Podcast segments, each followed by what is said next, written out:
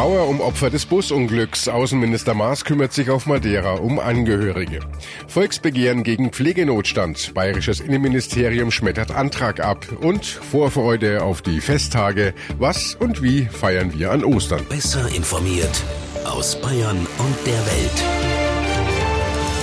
Antenne Bayern. The Break.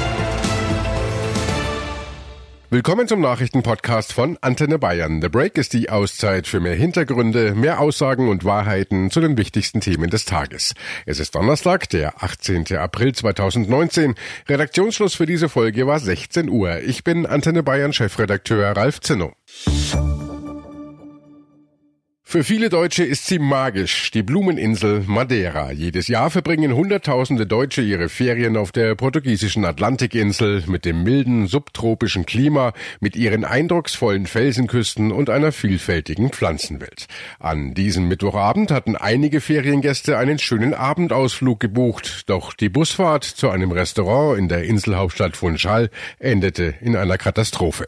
Auf einer schmalen Straße kommt der Reisebus von der Fahrbahn ab und stürzt einen Hang hinunter. 28 Menschen kommen ums Leben. Ein weiterer Businsasse stirbt später im Krankenhaus.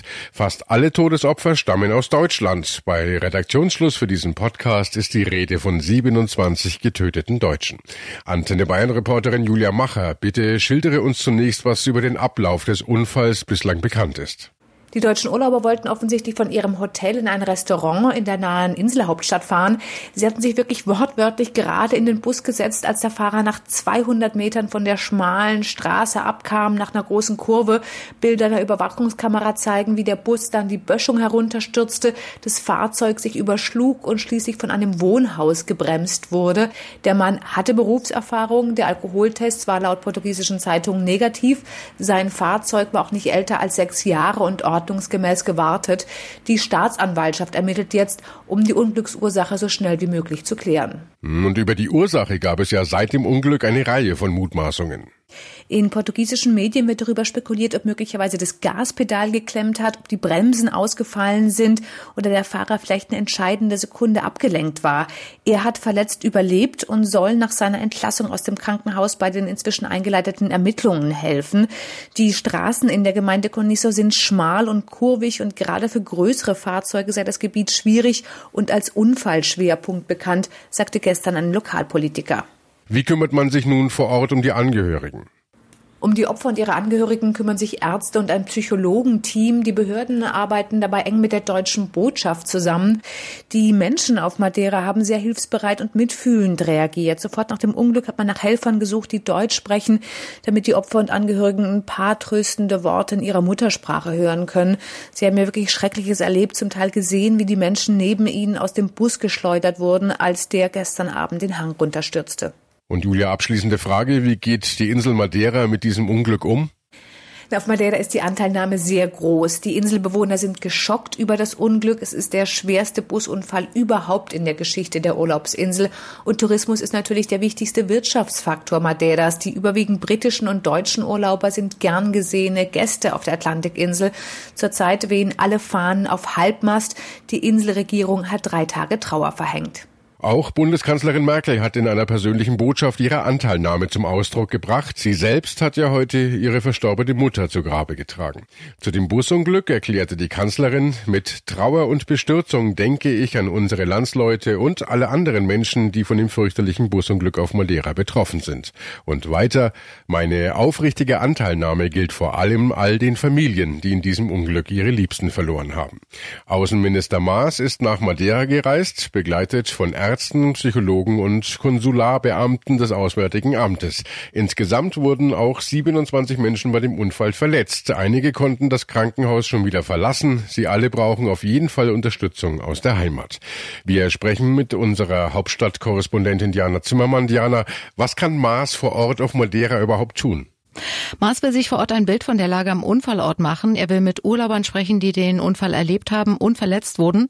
Und er will auch den Rettungskräften auf Madeira für ihren Einsatz danken. Es wird derzeit auch geprüft, ob ein Rettungsflugzeug der Luftwaffe, also eine Art fliegende Intensivstation der Bundeswehr nach Madeira geflogen wird, um eventuell Verletzte nach Deutschland zu bringen. Wie viele genau, wie schwer verletzt sind, ist aber noch nicht bestätigt. Von der Bundesregierung gibt es ja keine offiziellen Zahlen zu den Opfern. Wie lange dauert es wohl, bis es Gewissheit gibt? Also das Ganze ist ja ein Prozess, der sehr sensibel behandelt werden muss. Zum einen müssen die Toten identifiziert werden und dann, ich glaube, das kann jeder gut nachvollziehen, müssen auch erstmal die Angehörigen benachrichtigt werden, bevor das Auswärtige Amt hier in Berlin mit Zahlen an die Öffentlichkeit geht. Bis Samstag sollen die Identifizierungen dauern. Das wurde heute in Funchal gesagt.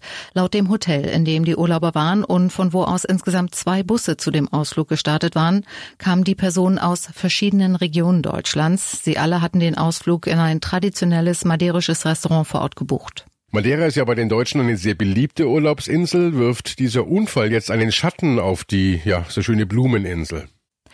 Ich denke nicht, denn es ist ja wirklich ein besonders tragischer Fall. So etwas hat es auf Madeira auch noch nie gegeben in der Größenordnung.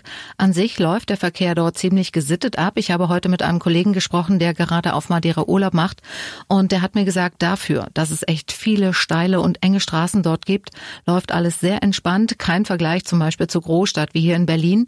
Und er sagte auch, die Busfahrer dort, die sind sehr routiniert, sehr rücksichtsvoll, kennen sich gut aus. Auch das Busunternehmen des Unglücksbusses gilt als hoch zuverlässig und professionell. Ich denke, das war wirklich leider ein tragischer Einzelfall. Über alle neuen Entwicklungen nach dem Busunglück von Madeira halten wir euch natürlich jederzeit auf dem Laufenden im aktuellen Programm in den Antenne Bayern Nachrichten. Gerade erst war das Volksbegehren Rettet die Bienen in Bayern sehr erfolgreich. Da stand schon das nächste vor der Tür. Mehr als 100.000 Menschen hatten sich in die Unterschriftenlisten für ein Volksbegehren gegen den Pflegenotstand in Bayern eingetragen. Viermal so viele wie für diesen ersten Schritt nötig gewesen wären. Trotzdem wird dieses Volksbegehren jetzt erstmal nicht kommen. Das bayerische Innenministerium lässt es nämlich nicht zu. Bayern-Reporter Hans Oberberger. Warum denn nicht? Kurz gesagt hält das Innenministerium Bayern in Sachen Pflegepersonalbedarf für nicht zuständig. Einige Teile der Forderungen aus dem Volksbegehren würden abschließend durch Bundesrecht geregelt, heißt es. Das Bundesgesundheitsministerium habe unter anderem Untergrenzen für Pflegepersonal in Kliniken festgelegt. Da gilt dann aber nach der Argumentation des Innenministeriums, Bundesrecht bricht Landesrecht, sprich Bayern könne da gar keine eigene Regelung erlassen, weil die ja die Bundesregelung aushebeln würde. Also eine rein juristische Begründung, die aber jetzt erstmal dazu führt, dass äh, dieses Volksbegehren, so wie es da vorliegt, nicht kommt. Und äh, was sagen die Initiatoren des Volksbegehrens dazu? Ja, die halten das natürlich für Quatsch, sonst hätten sie diesen Vorschlag ja so nicht vorgelegt. Hauptinitiator Harald Weingarten. Wir werden uns von dieser rein politischen Entscheidung des CSU-Ministeriums nicht stoppen lassen. Es geht schließlich um eine bessere Pflege für die Patientinnen und Patienten sowie um gute Arbeitsbedingungen für die Beschäftigten in den Krankenhäusern. CSU und Freie Wähler hätten nach dem Erfolg des Bienenvolksbegehrens schlicht Schiss davor, schon wieder ein Volksbegehren zu versemmeln. Davon werde man sich aber nicht stoppen lassen, sagt Weingarten. Die Initiatoren setzen jetzt ganz auf den bayerischen Verfassungsgerichtshof. Der soll nämlich jetzt rechtlich prüfen, ob der Vorschlag des Volksbegehrens tatsächlich rechtlich nicht geht. Äh, was genau wollen die Macher dieses Volksbegehrens denn eigentlich erreichen? Sie wollen vor allem erreichen, dass es mehr Pflegepersonal in Bayern pro Patient gibt. Dass die Situation hier dramatisch ist, das ist eigentlich unstrittig. Nach einer Umfrage der Gewerkschaft Verdi vom letzten Jahr fehlen in Bayern rund ein Viertel der benötigten Pflegekräfte. Absolut sind das rund 12.000 Pfleger, die man eigentlich zusätzlich brauchen würde. Wohlgemerkt nur in den bayerischen Krankenhäusern. Dass der Betrieb in den Kliniken nicht zusammenbricht, das liegt laut Verdi nur daran, dass die Pfleger, die da sind, oft weit über ihre Belastungsgrenze gehen. Die Initiatoren des Volksbegehrens, ein Bündnis aus Politikern, Pflegern, Ärzten und Juristen, die wollen deshalb einen festen Personal-Patientenschlüssel festlegen, also so und so viele Pflegekräfte pro Patient, der für die Kliniken dann verpflichtend wäre. Und äh, was sagt jetzt die Staatsregierung dazu? Dort sieht man ja auch, dass die Situation in den Kliniken alles andere als befriedigend ist.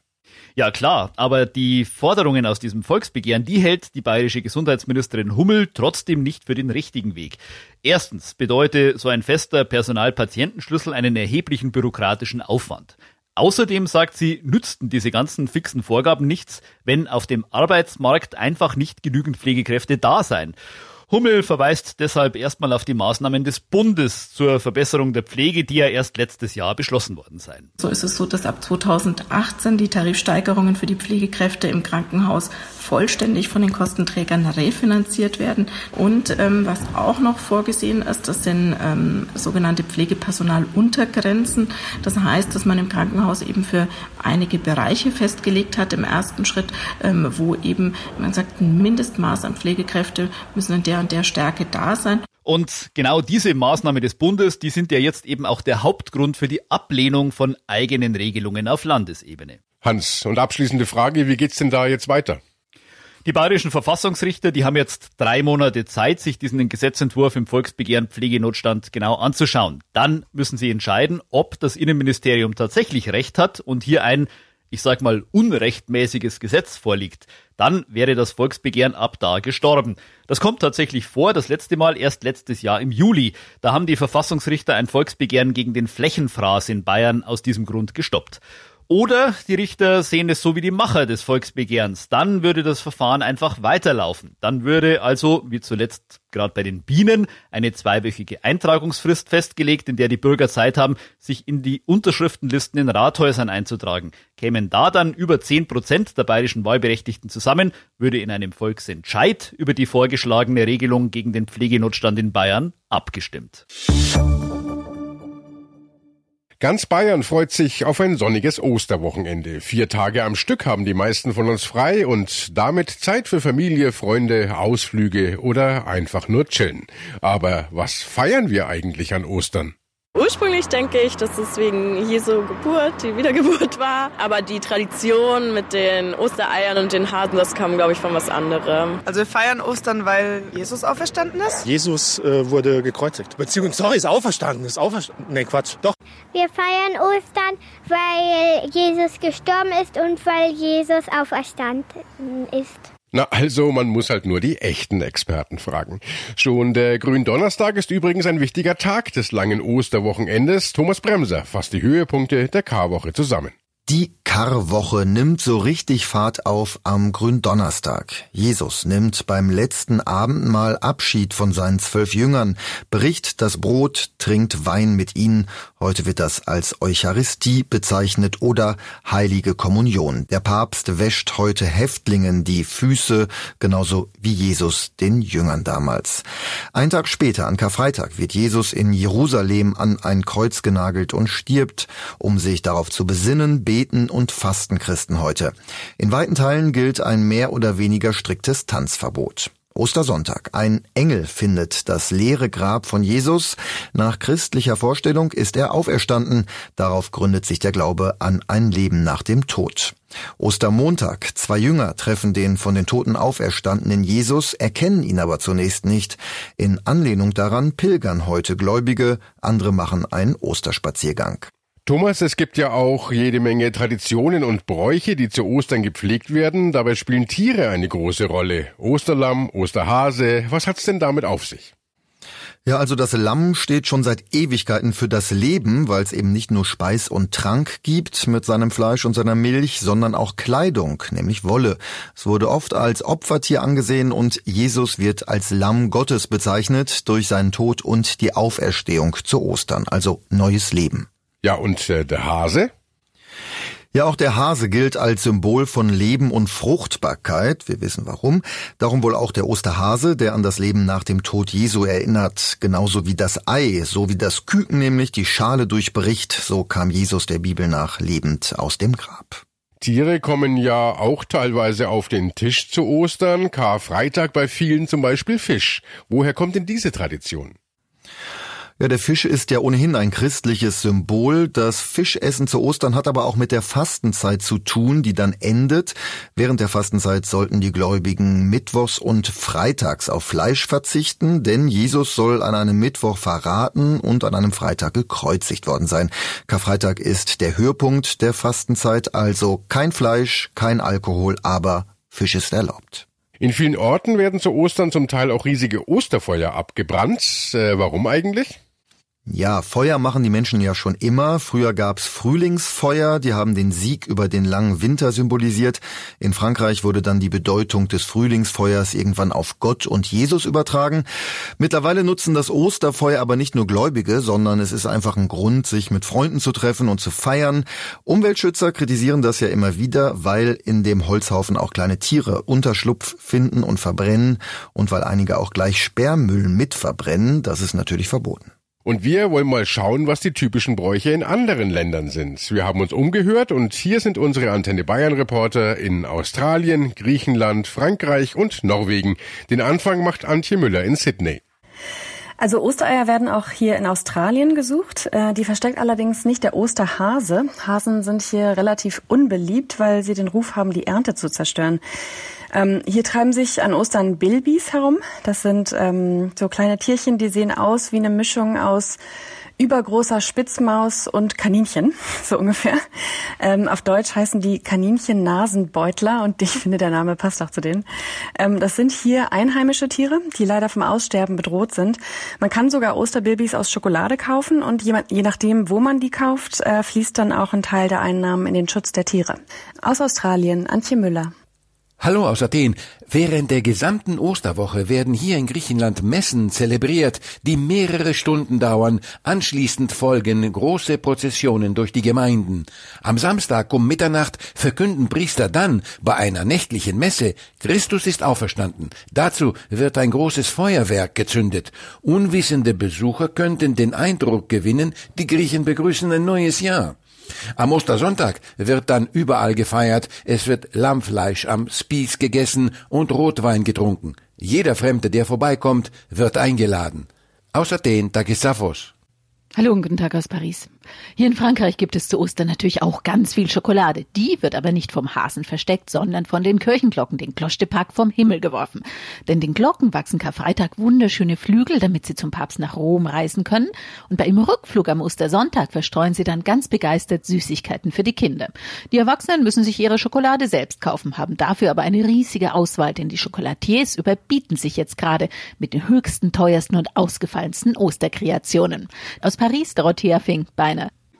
Ja, bei uns in Norwegen denkt gerade keiner an den Frühling. Im Gegenteil. Die nächsten Tage verbringt man nämlich hier auf der Hütte in den Bergen und fährt Ski. Und dieses Jahr spielt das Wetter sogar mit. Aber genauso wichtig wie das Skifahren ist, dass man die richtige Lektüre dabei hat. Denn zu Ostern werden ausnahmslos Krimis gelesen. Auch im Fernsehen und im Radio laufen jetzt auf allen Kanälen Gruselgeschichten von Agatha Christie, schwedische Thriller oder britische Detektivserien. Das Ganze hat sogar einen Namen. Poskekrim, also Osterkrimi. Aus Oslo, Sigrid Harms. Apropos Skifahren, das kann man in Bayern natürlich auch noch, vor allem im Oberallgäu, in den Skigebieten Fellhorn-Kanzelwand, Nebelhorn, Grasgehren, Oberjoch und Bolsterlang und natürlich in Oberbayern auf der Zugspitze. Auf Bayerns höchstem Berg warten perfekte Bedingungen. 4,30 Meter feinster Pulverschnee, alle Bahnen sind geöffnet und bei dem tollen Sonnenschein macht's nochmal richtig Spaß. Also Skier anschnallen und rauf auf den Berg. Das Skigebiet am Zugspitzgletscher hat noch bis zum 1. Mai geöffnet, also knapp zwei Wochen. Ja, das Wetter wird schön. Und äh, was habt ihr sonst so vor an Ostern? Wir machen mit der ganzen Familie eine Schnitzeljagd durch den Wald und ich bin schon gespannt, wer gewinnt. Ich habe zwei Brüder und meine Mom, die lädt dann immer die ganze Familie ein und das ist ein richtiger Event. Wenn von Mutti gekocht wird, schön Bratenklöße. Wir sind dieses Jahr auf Kreuzfahrt während Ostern. Jedes Jahr an Ostern backen wir zusammen mit der Familie Osterplätzchen. Kleine Hasen, größere Hasen. Wir sind ja alle schon erwachsen, die Kinder, aber trotzdem rennen wir alle gleichzeitig raus und schubsen uns gegenseitig nieder, damit jeder die meisten Eier einsammeln kann. Und äh, zum Schluss noch der ultimative Expertentipp. Man muss aufpassen, dass der Schoko-Osterhasen nicht in der Sonne steht, weil dann schmilzt er. Wir wünschen frohe Feiertage. Und das war The Break, der Nachrichtenpodcast von Antenne Bayern an diesem Donnerstag, den 18. April 2019. Ich bin Chefredakteur Ralf Zinno. Antenne Bayern. Besser informiert. Jeden Tag. Zu jeder vollen Stunde auf Antenne Bayern. Jetzt abonnieren.